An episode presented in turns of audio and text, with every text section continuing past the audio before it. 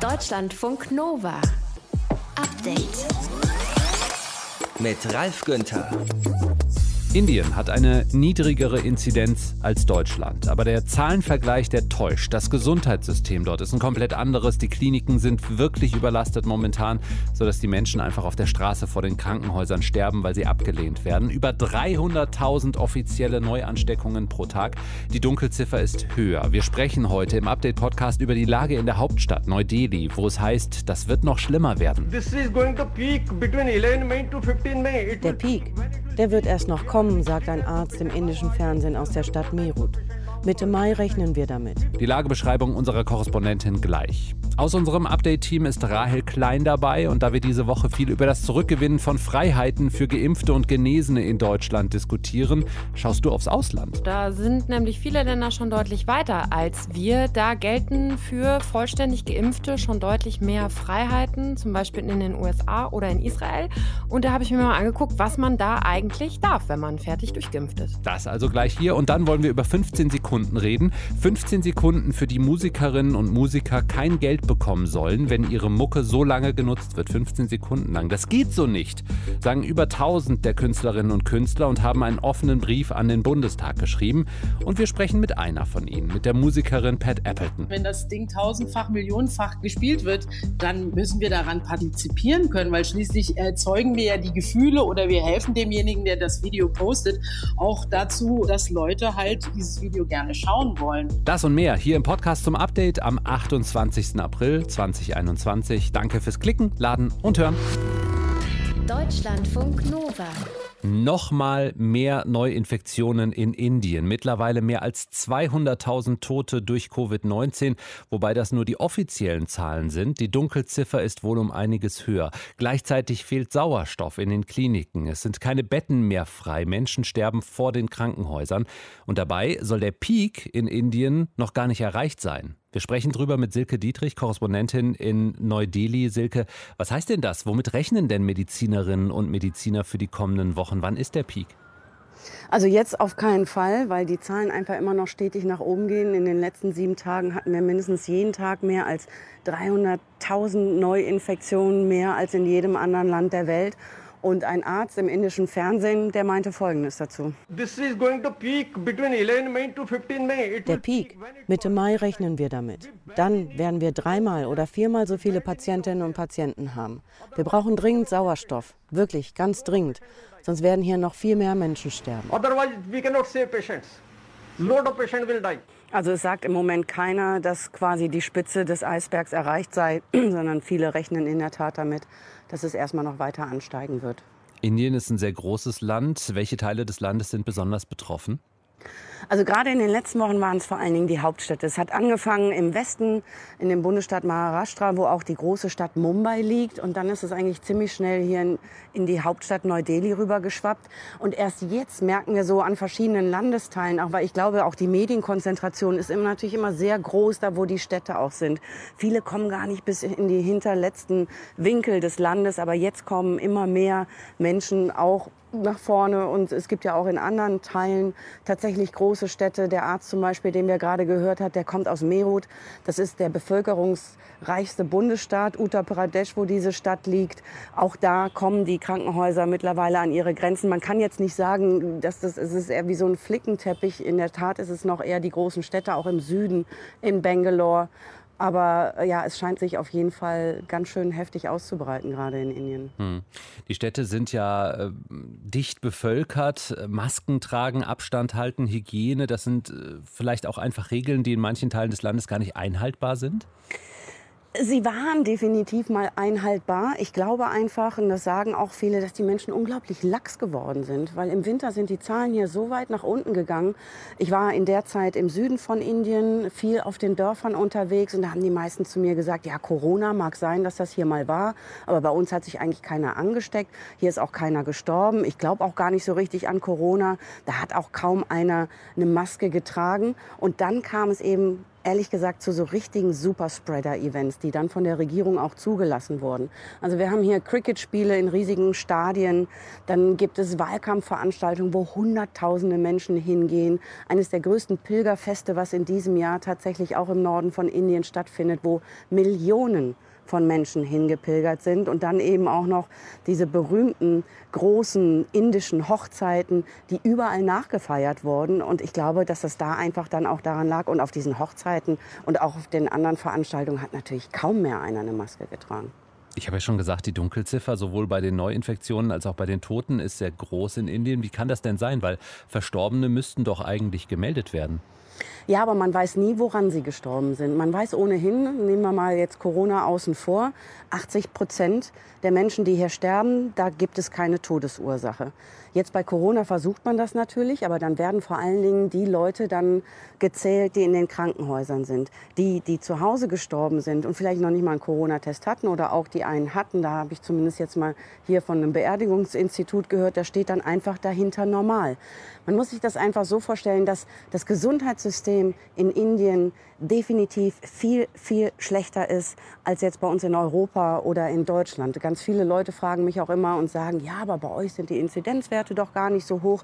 Aber das Gesundheitssystem kommt hier so schnell ans Limit. Selbst wenn ich normalerweise einen Unfall auf der Straße habe, kann ich mir noch nicht mal sicher sein, dass eine Ambulanz kommt. Und eine Reporterin, die hier wirklich seit einem Jahr die Corona-Folgen beleuchtet, die hat jetzt ihren Vater verloren und die erklärt das noch mal ganz gut, wie schwierig das von Anfang bis Ende ist, hier überhaupt Hilfe zu bekommen. Erst haben wir keinen Krankenwagen bekommen, erzählt sie. Dann kam einer und da war nicht einmal das Nötigste drin. Sogar das Beatmungsgerät ist ausgefallen. Ich musste betteln, damit er ein Intensivbett bekommt. Und als wir dann zum Krematorium gegangen sind, gab es dort keine einzige freie Stelle mehr. Es kam zu einem schlimmen Streit und das, um jemanden Lebewohl sagen zu können, den du sehr geliebt hast. Silke, was ist mit Hilfe aus dem Ausland? Die ist zugesagt und äh, es ist auch schon ein erster Hilfstransport aus Großbritannien angekommen. Aus Deutschland soll ja auch einiges kommen. Die Bundeswehr hat gesagt, dass sie demnächst mit der Luftwaffe in den nächsten Tagen auch nach Indien einfliegen wird und auf jeden Fall medizinische Hilfsgüter an Bord hat. In Indien ist in Teilen des Landes das Gesundheitssystem vollkommen überlastet wegen hoher Infektionszahlen mit SARS-CoV-2. Hintergründe waren das von Silke Dietrich in Neu-Delhi. Deutschlandfunk Nova. Update. Fast jedes Wochenende gibt es ja Demos oder Aktionen der sogenannten Querdenken-Bewegung. Und dabei kommt es auch immer wieder zu Ausschreitungen und Angriffen auf die Polizei oder die Medien. Bei der Bewegung heißt es, nö, nö, wir sind ja Demokraten und wir sind total friedlich. Seit heute aber werden Teile von Querdenken vom deutschen Innengeheimdienst, dem Verfassungsschutz, beobachtet. Darüber sprechen wir heute Abend mit Ann Sandmeier von den Deutschlandfunk Nova Nachrichten an. Äh, wie ist denn die Begründung dieser Beobachtung durch den Geheimdienst? Ja, die lautet, dass von Personen und Gruppen innerhalb der Querdenkenbewegung eine demokratiefeindliche und sicherheitsgefährdende Delegitimierung des Staates ausgeht, also dass sie den Staat für nicht rechtmäßig erklären. Und weiter heißt es, dass legitime Proteste und Demos gegen die Corona-Politik dabei immer in jüngerer Zeit zunehmend instrumentalisiert werden und es immer wieder Eskalationen gibt. Die Querdenkenbewegung, die war ja schon in mehreren Bundesländern vom Verfassungsschutz beobachtet worden und das gilt gilt jetzt bundesweit. So, wir haben auch schon mal darüber gesprochen und äh, da wurde uns auch immer wieder gesagt, diese Bewegung ist eher lose zusammengewürfelt und äh, sieht auch überall in Deutschland etwas anders aus, ne? Ja, genau. Also so richtig passen die nirgendwo rein. Die sind nicht linksextrem, nicht rechtsextrem. Und deshalb musste der Verfassungsschutz dafür auch eine neue Kategorie einrichten. Und die heißt verfassungsschutzrelevante Delegitimierung des Staates. Es sollen also Menschen und Gruppierungen beobachtet werden, die sich zum Beispiel demokratiefeindlich äußern und oder die Grundsätze der Verfassung in Frage stellen. Wenn die dann in dieser Kategorie erfasst sind, dann können sie entweder zum Verdachtsfall für den Verfassungsschutz Verfassungsschutz werden oder zum Beobachtungsobjekt. Und was hat das für Folgen? Also was bedeutet das dann konkret? Also erstmal darf der Verfassungsschutz zum Beispiel in ganz Deutschland Daten zu bestimmten Personen aus der Szene sammeln. Bei einem Verdachtsfall kann das Bundesamt die Personen dann unter strengen Voraussetzungen systematisch beobachten und sich heimlich Informationen beschaffen, zum Beispiel durch Überwachung von Treffen oder auch durch Informanten. Wie sind denn die ersten Reaktionen auf die Entscheidung des Verfassungsschutzes?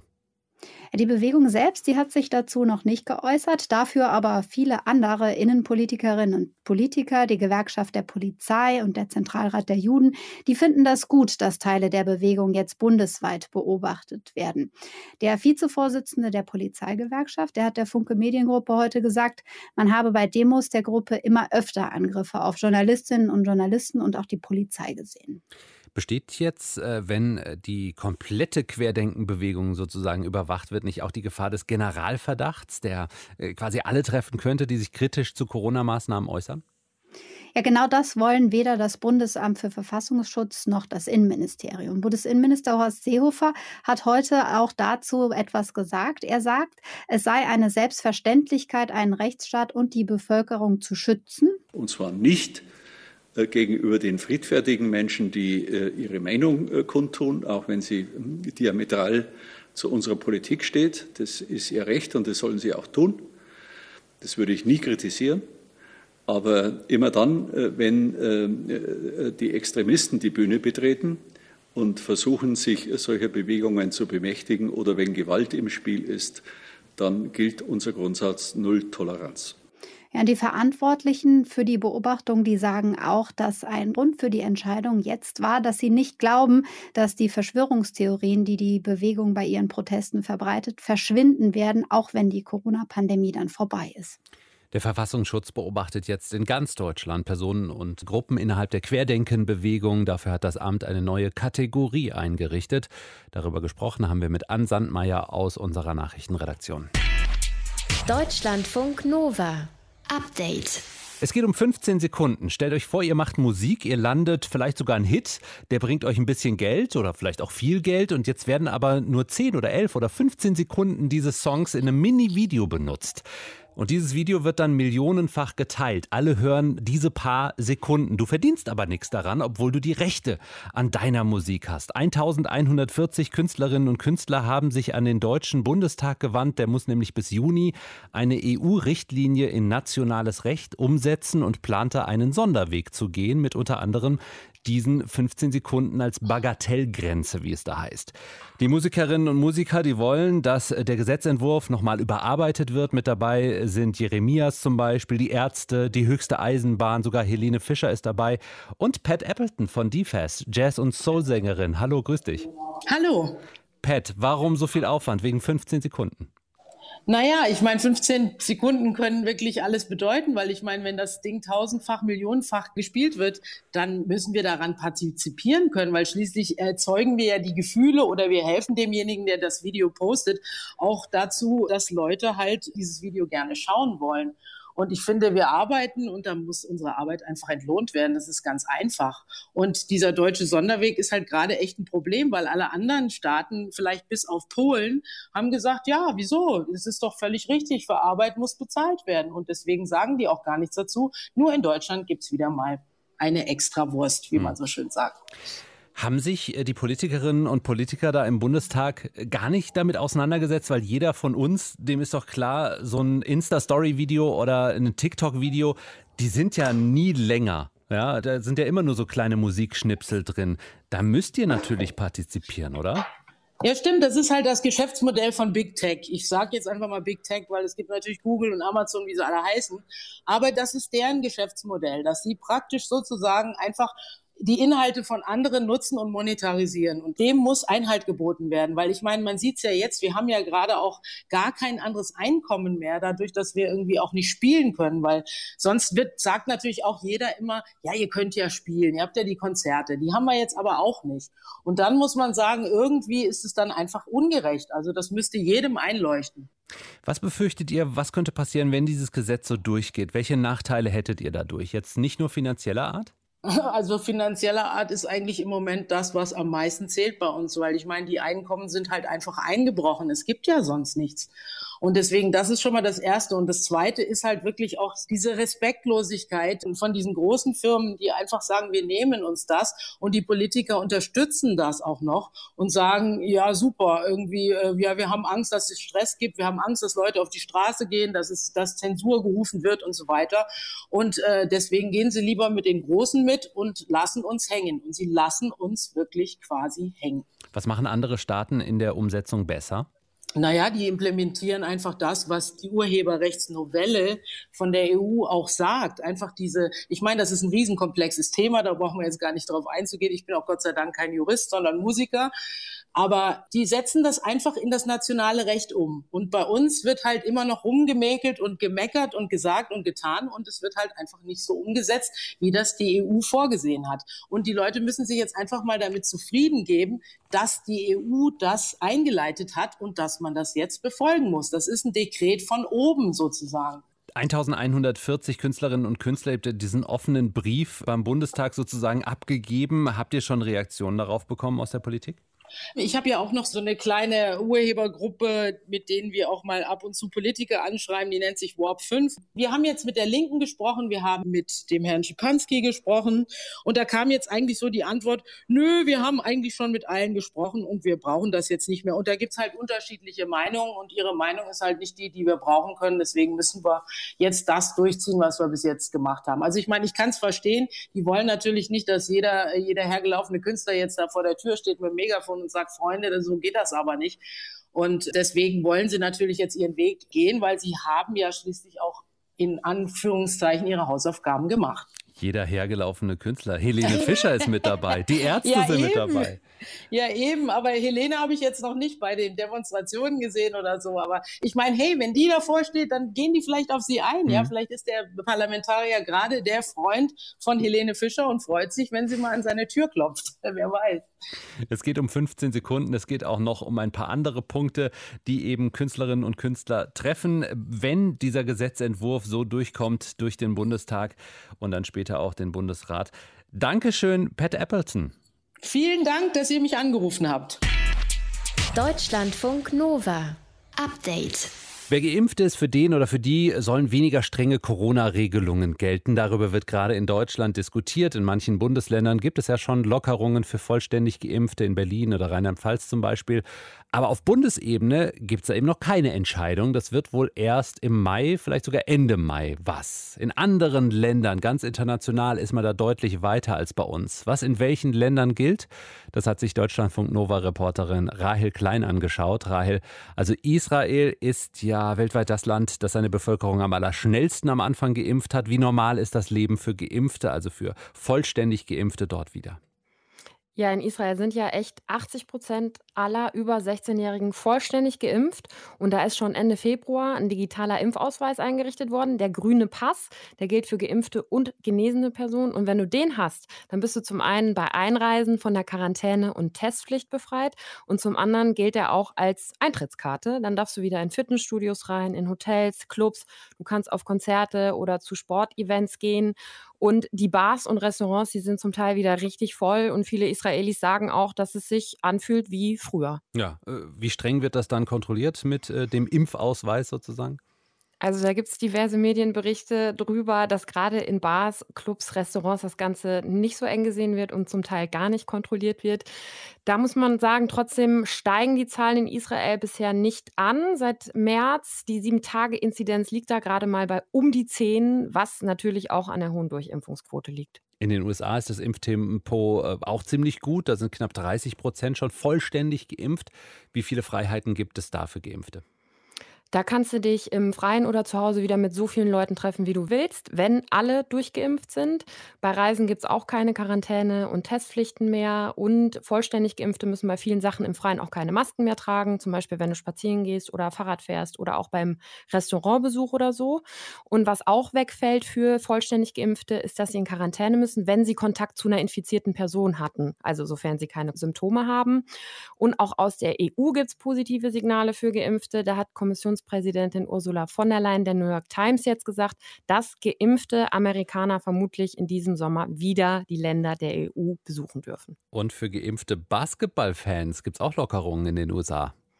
Genau, also bei Spielen der Miami Heats ist es so, dass es da seit April bei Heimspielen einen eigenen Bereich für geimpfte Fans gibt und auch einen eigenen Eingang. Und die Geimpften müssen dann zwar weiterhin eine Maske in der Halle tragen, aber zum Beispiel nicht mehr so viel Abstand halten. Da soll dann nur noch ein Sitz zwischen zwei Personen in den Reihen frei bleiben. Und solche Lockerungen sollen ja wahrscheinlich auch dazu beitragen, dass sich noch mehr Leute impfen lassen. Es ist ja auch Werbung dafür, sich impfen zu lassen, was äh, zu dürfen danach. Genau, total. Also damit will man natürlich auch Anreize setzen. In den Vereinigten Arabischen Emiraten ist es zum Beispiel auch so, da kriegst du Rabatte, zum Beispiel wenn du Fahrstunden nimmst oder bei Hotelübernachtungen, wenn du geimpft bist. Es gibt auch Studien, die zeigen, dass die Impfbereitschaft in manchen Ländern im Nahen Osten eher gering ist. Und mit solchen Rabattaktionen, sage ich mal, will man diese Impfbereitschaft dann natürlich erhöhen. In der EU will man spätestens im Juni auch so ein grünes Zertifikat einführen, ähnlich wie in Israel. Trotzdem gelten ja auch da jetzt schon in vielen Ländern weniger Corona-Regeln für Geimpfte, ne? Genau, also vor allem für Touristinnen und Touristen. Also in viele EU-Länder kannst du, wenn du vollständig geimpft bist, wieder einreisen, ohne dass du dich testen lassen oder in eine Quarantäne musst. Das unter anderem in Polen, Griechenland, Kroatien, Estland und Dänemark so. Wie sieht es denn eigentlich im Vereinigten Königreich aus? Dort sind ja auch schon viele, viele Menschen geimpft. Gelten da auch schon besondere Freiheiten? Da muss man sagen, Großbritannien tut sich da ähnlich schwer wie Deutschland, also Lockerungen für Geimpfte zuzulassen. Da sind zwar ganz viele Lockerungen ja jetzt auch in Kraft getreten, die gelten aber für alle. Man will da aktuell sogenannte Covid-Status-Zertifikate testen, wo dann Geimpfte oder Genesene zum Beispiel auch dann zu Sportevents oder größere Partys dürfen. Da ist aber noch nicht klar, wann und ob das kommt. Da sollen jetzt Pilotprojekte stattfinden, wo die das dann testen wollen. Aber Großbritannien hat sich ja sowieso zum Ziel gesetzt, bis Ende Juni zu einer weitgehenden Normalität zurückzukehren. Da ist dann halt die Frage, ob ja, das dann noch was bringt. Während Deutschland über mehr Freiheiten für Corona-Geimpfte diskutiert, sind andere Länder da schon deutlich weiter. Rail Klein aus unserer Redaktion hatte die Infos für euch. Deutschlandfunk Nova. Update. Boris Johnson ist immer ein Aufreger wert. Ne? Der britische Premier hat letztens noch gesagt, wohl, es werde keinen Lockdown geben, auch wenn sich die Corona-Toten stapeln. Soll er wohl gesagt haben. Oder Flatgate habt ihr vielleicht mitbekommen, der Verdacht, dass es bei der Renovierung seines Amtssitzes 10 Downing Street finanzielle Unregelmäßigkeiten gegeben haben soll. Im House of Commons im britischen Unterhaus wurde er dazu heute befragt. Deutschlandfunk Nova-Korrespondentin Christine Heuer in London. Was genau wird Boris Johnson vorgeworfen und was antwortet er darauf?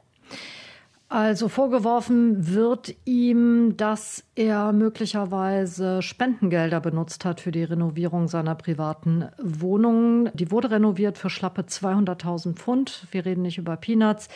Der Premierminister darf für seine privaten Räumlichkeiten jährlich 30.000 Euro Steuergelder ausgeben. Und die Frage ist jetzt, wer hat die Differenz bezahlt? Da sagt Boris Johnson, das war ich. Ich habe diese Kosten gedeckt. Nächste Frage dann, äh, wann hat er das getan? Und das beantwortet der Premierminister nicht. Tatsache ist, er hätte das Geld geben müssen, und zwar nicht irgendwann, sondern von Anfang an. Nun steht der Verdacht im Raum, dass eben ein Großspender der Tories die Rechnung bezahlt hat und dass Boris Johnson erst selbst in die Tasche griff, als das eben die Runde machte und ein Skandal daraus wurde. Und darum geht es jetzt in einer offiziellen Ermittlung gegen Boris Johnson. Und wenn das ganz arg wird für ihn, dann könnte am Ende sogar strafrechtlich gegen ihn ermittelt worden. Zu all dem ist er heute im Unterhaus eben befragt worden und er hat aber eben nicht gesagt, wann er das Geld bezahlt hat. Mhm. Und im Unterhaus ging es ja heute nicht nur um dieses Flatgate, sondern auch um Johnsons Äußerungen zu Corona-Toten, die sich stapeln, meinetwegen stapeln die sich, so sinngemäß soll er es gesagt haben. Hat er sich dazu geäußert?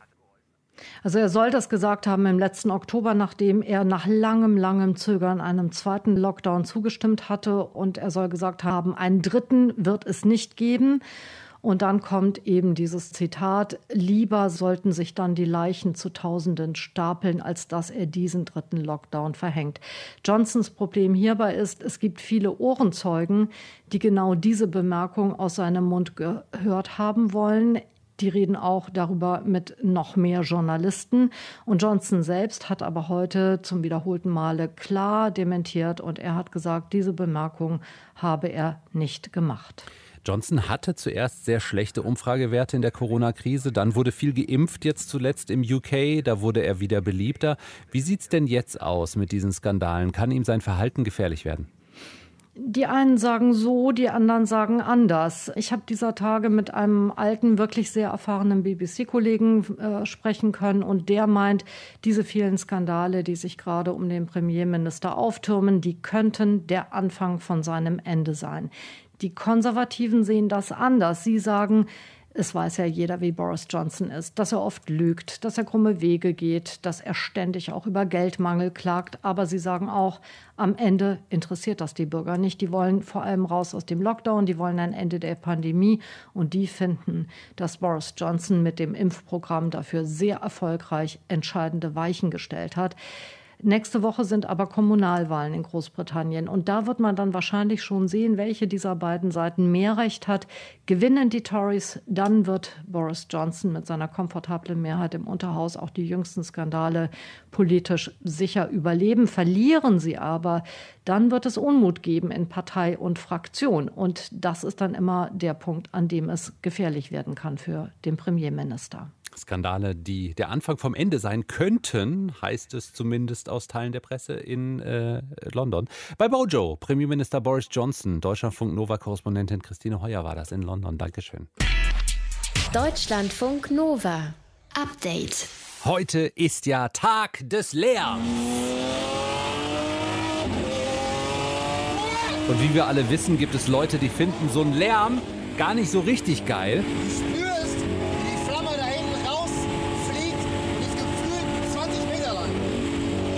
Der Videoausschnitt hier, der hat 1,6 Millionen Klicks, hat über 64.000 Mal einen Daumen nach oben bekommen, also viele Fans.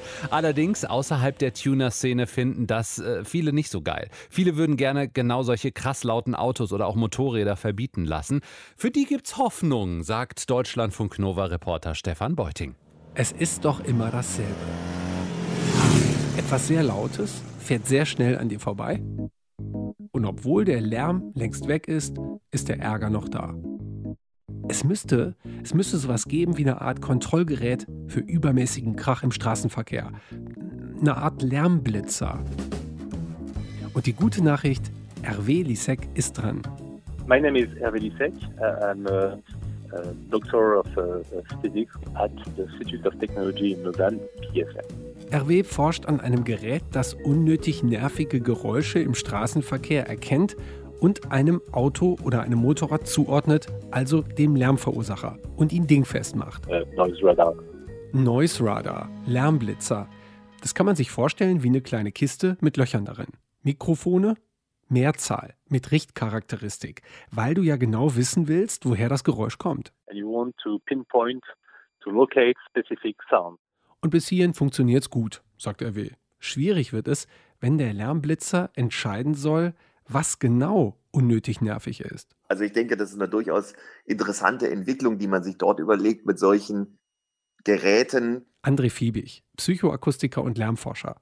Von der Idee habe er schon gehört und die findet er grundsätzlich gut. Wenn wir mal sehen, dass Lärm etwas Psychologisches ist, dass wir uns dadurch mehr oder weniger gestört fühlen durch bestimmte Geräusche, die zu bestimmten Zeiten auftreten, sehen wir schon, welches Potenzial zum Beispiel diese Anwendung hätte. Nämlich einzelne, ganz laute Fahrzeuge, zack, blitzen und rausnehmen. Denn wir fühlen uns ja nicht im Mittel gestört, sondern wir werden immer durch solche Einzelereignisse getriggert. Ne, unsere Aufmerksamkeit ist wieder bei der Person, die dieses Fahrzeug fährt. Warum ist das so laut? Warum bin ich jetzt irgendwie aufgewacht? Warum konnte ich jetzt gerade nicht mehr konzentriert arbeiten, weil so ein ganz lautes Fahrzeug auf der Straße vorbeifuhr? In der Schweiz, wo sie zum Motorrad TÜV sagen und der lärmende Autotuner schlicht Pose heißt. Dort wollen sie die Lärmblitzer aufstellen, sobald sie fertig sind. Vorher müssen aber leider noch ein paar Fragen geklärt werden. Es geht um Psychoakustik. Schalldruck, Frequenz, das lässt sich alles fein messen. Aber Schalldruck und Frequenz, das sagt nur wenig darüber aus, wie sehr der Lärm unser Nervenkostüm ruiniert. Of what is annoying or not, what is normal or not. Was nervt, was ist normal? RW Lisek, sein Team und ein Akustik-Startup basteln gerade daran herum, einer KI beizubringen, genau diese Frage zu beantworten. Gar nicht leicht. Beispiel hohe Frequenzen. Diese hohen metallischen Frequenzen, die werden allgemeinhin als störend empfunden, aber das heißt nicht, dass die Tiefen gar keine Rolle spielen.